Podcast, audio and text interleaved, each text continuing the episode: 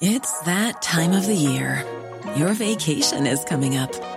You can already hear the beach waves, feel the warm breeze, relax, and think about work. You really, really want it all to work out while you're away. Monday.com gives you and the team that peace of mind. When all work is on one platform and everyone's in sync, things just flow wherever you are. Tap the banner to go to Monday.com.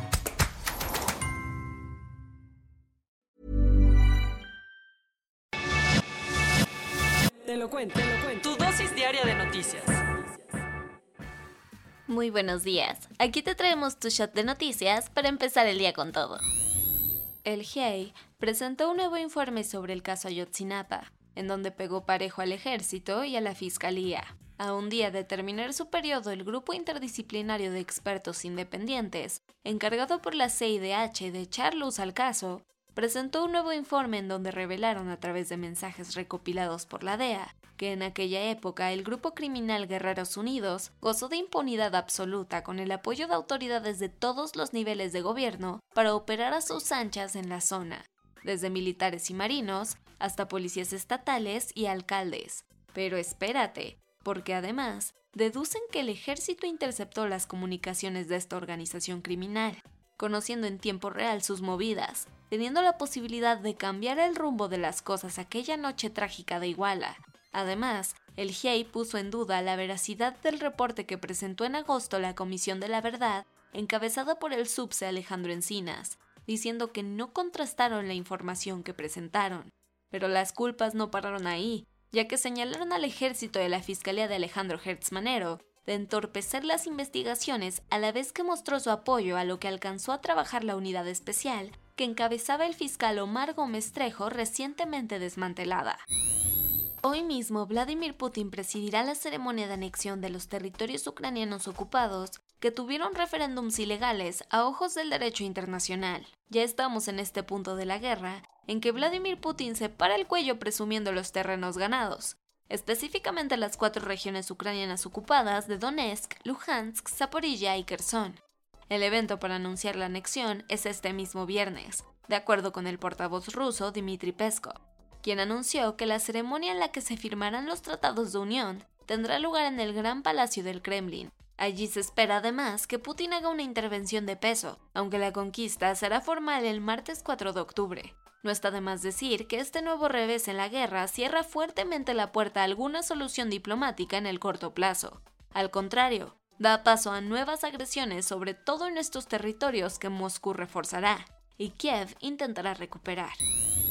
Brasil celebra este domingo elecciones generales en las que el izquierdista Lula da Silva intentará quitarle la presidencia al ultraderechista Jair Bolsonaro. Se viene una cita importantísima con la democracia latinoamericana que enfrentará las izquierdas y derechas en Brasil este domingo 2 de octubre. No es para menos, ya que elegirán en las urnas a su próximo presidente, vicepresidente, Cámara de Diputados, un tercio del Senado y a sus representantes regionales. Pero la atención está puesta en la justa presidencial, que enfrentará a 11 aspirantes de los cuales dos se perfilan para acaparar los reflectores.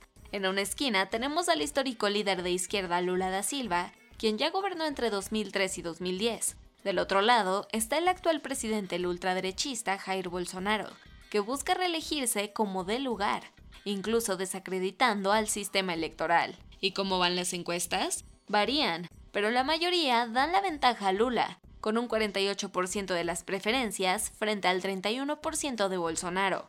Ojo, porque aún así la moneda está en el aire, ya que si ninguno alcanza el 50% de votos este domingo, todo se resolverá en una segunda vuelta el 30 de octubre.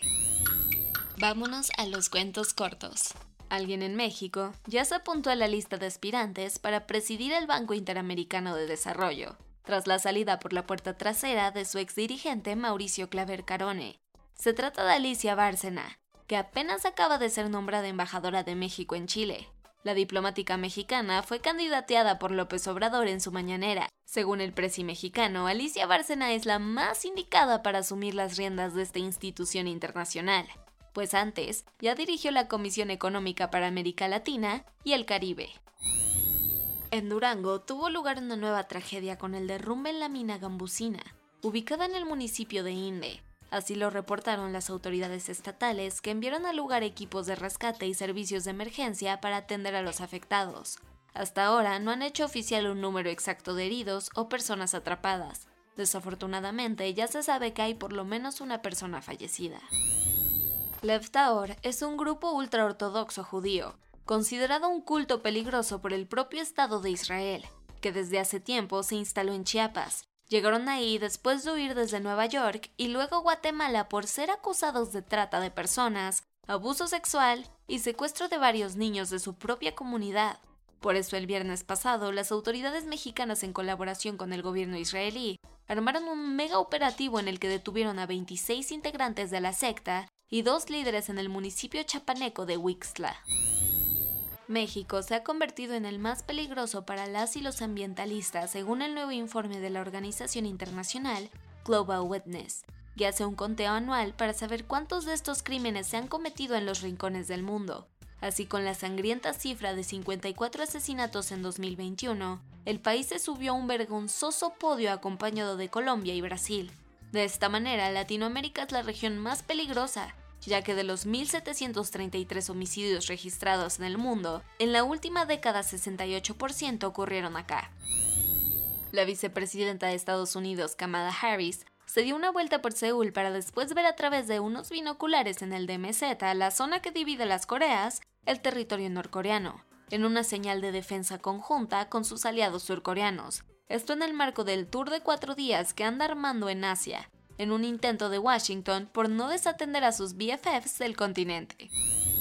Nadie nunca podrá borrar las terribles heridas que dejó el genocidio en Ruanda cometido en 1994 en contra de la población Tutsi por parte de los Hutus, dejando alrededor de 800.000 víctimas.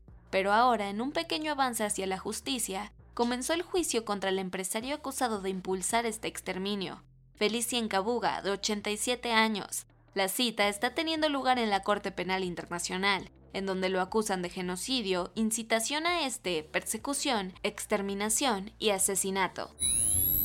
Y eso fue todo por el día de hoy. Yo soy Ceci Centella y nos escuchamos el lunes para tu dosis diaria de noticias. Bye. Hey, it's Danny Pellegrino from Everything Iconic.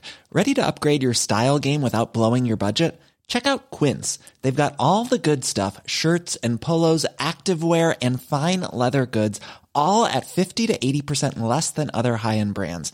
And the best part? They're all about safe, ethical, and responsible manufacturing. Get that luxury vibe without the luxury price tag. Hit up quince.com slash upgrade for free shipping and 365 day returns on your next order. That's quince.com slash upgrade.